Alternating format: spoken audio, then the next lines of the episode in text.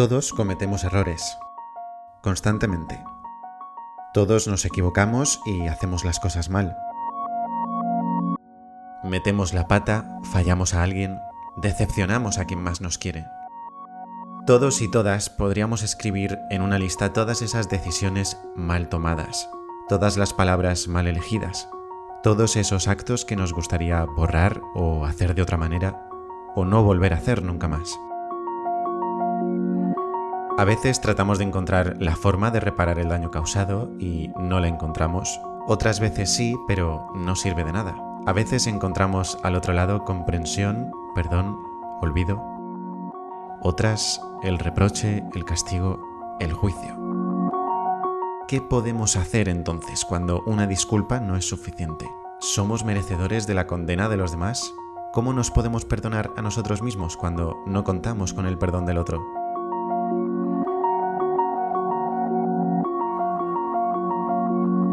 Creo que una de las peores cosas que puedes escuchar cuando te disculpas después de haber fallado a alguien, o que puedes decir cuando otro se disculpa contigo, es eso de el daño ya está hecho.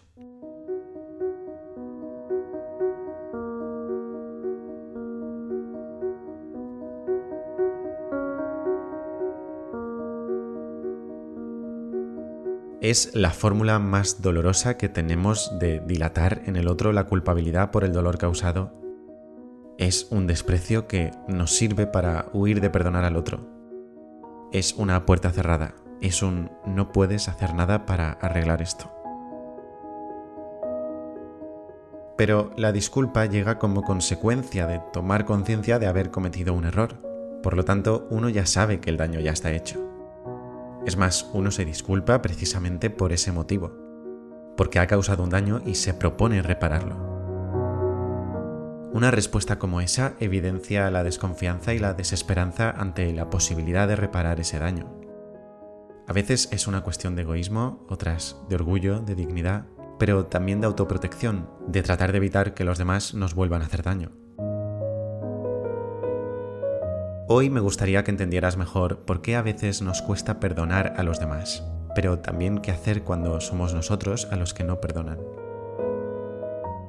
Hay dos teorías psicológicas que podrían explicar por qué a veces no aceptamos las disculpas de otros. Una ya la conoces, te hablé de ella en el episodio anterior, aunque esta vez te la volveré a mencionar adaptando su explicación al tema que tratamos esta noche. Y la otra es bastante obvia, creo que tiene bastante sentido y la vas a comprar enseguida. Las personas tenemos una tendencia natural a buscar justicia cuando nos sentimos heridos o perjudicados por algún hecho. Esa justicia puede llegar de muchas formas. Con un reconocimiento del dolor causado, con un resarcimiento económico, con un castigo, incluso con una venganza. Es decir, a veces las disculpas no son suficientes para ver satisfecha la sensación de justicia que necesitamos experimentar. De hecho, tener la posibilidad de aceptar o no las disculpas del otro te sitúa en un espacio de poder, de control, el de perdonar o no, el de ceder o no, el de calmar la culpabilidad del otro o no. No hacerlo es una forma de mantener ese poder, de hacer sentir al otro que sus palabras, sus actos, no serán suficientes para calmar mi dolor. Es la teoría de la retribución, que nos empuja a buscar la forma de compensar lo sucedido. Ya sabes, como te expliqué en el episodio anterior, que las personas necesitamos sentir una coherencia entre lo que pensamos, lo que sentimos y lo que hacemos. Sí, te hablo de nuevo de la teoría de la disonancia cognitiva. Cuando sentimos un dolor profundo tras un conflicto con otra persona, es muy normal que nuestros pensamientos elaboren juicios sobre el otro. Es una mala persona, no tiene corazón, es un mentiroso, no sabe reconocer un error construimos una imagen negativa del otro que explica, aunque no justifique, su comportamiento. Se ha portado así de mal porque es así de malo. Recibir una disculpa, un reconocimiento del error, una reparación del daño por parte de esa mala persona, no parece tener mucho sentido, ¿no? Porque lo que uno esperaba de él o de ella es que su mal fondo no le permitiese arreglar lo sucedido, y se mantuviera firme en su posición. Es mucho más sencillo para nosotros no confiar en sus disculpas que cambiar nuestros pensamientos sobre él o ella. Es mucho más sencillo no concederle el perdón que romper con la expectativa que teníamos sobre esa persona. Pero, ¿qué pasa cuando eres tú quien ha cometido el error? ¿Qué ocurre si es el otro quien no te concede el espacio para poder reparar el daño? Es lícito que las personas que se sienten dañadas gestionen su dolor como buenamente puedan. Tienen derecho a quererse desvincular de ti, a no volver a hablar contigo, a romper contigo es algo que no puedes realmente controlar. Es una decisión personal que a veces no pasa por ti. Esa es precisamente una de las falacias más comunes a las que nos vemos expuestos en situaciones como estas. Pensar que el perdón del otro está solo en nuestras manos, que debemos hacer algo para lograr sus disculpas. No siempre es así es importante mostrar una predisposición personal para reparar el daño de los demás. A veces bastará solo con una disculpa, otras será necesario compensar el dolor con otro tipo de conductas. Pero una vez hecho lo necesario, ¿qué más nos queda? ¿Qué pasa si no ha sido suficiente? Es quizá el momento de perdonarse a uno mismo. El perdón propio no tiene por qué ir sucedido del perdón ajeno. Uno puede reconciliarse con su propio error sin contar con la comprensión del otro. Uno puede desvincularse del recuerdo negativo de su propio error aunque el otro no lo haya hecho. ¿Y cómo se hace eso? Pues el primer paso es quizá el más importante. Reconocer el error, asumir la responsabilidad que teníamos de evitarlo y validar los sentimientos de quien soporte las consecuencias de nuestros actos.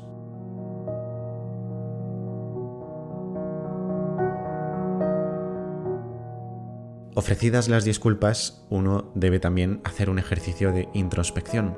No se trata de autojustificarnos, pero sí de tratar de entender nuestro contexto, esas circunstancias que nos han llevado a cometer el error, y entonces ser compasivo con nosotros mismos.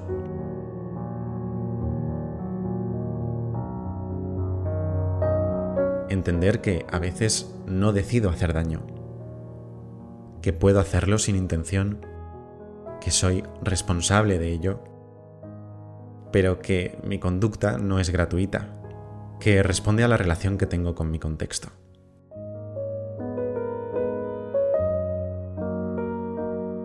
Integrar esto nos proporciona una liberación necesaria de la culpa, porque para asumir la responsabilidad de mis errores no es necesario sentir culpa.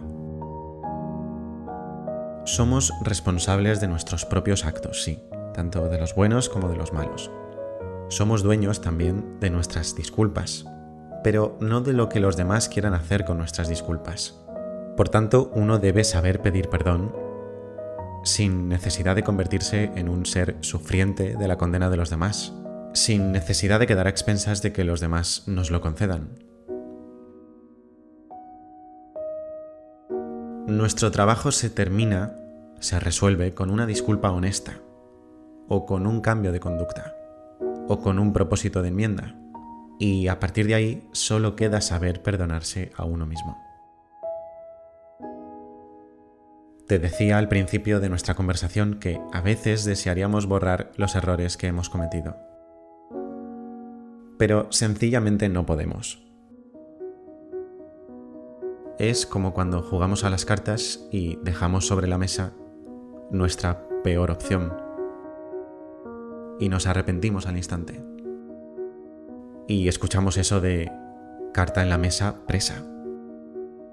Presa de tu decisión, presa de las consecuencias, presa de tu error. Ya no puedes cambiar tu jugada. Ya solo te queda una única salida seguir jugando tu carta, coexistir con esa mala decisión y tratar de cambiar tu destino en tus próximas tiradas. En la vida real las reglas son bastante parecidas. Cuando cometes un error no hay goma de borrar que elimine lo que has hecho. Has de saber convivir con él y transformar las consecuencias. Una mala tirada no te condena al fracaso, ¿verdad? Todavía puedes ganar. Pues tu paz, tu armonía, tu bienestar no depende entonces de tu error. No dejes que la ausencia de un perdón te aleje de eso. En el pecado a menudo ya llevamos la penitencia.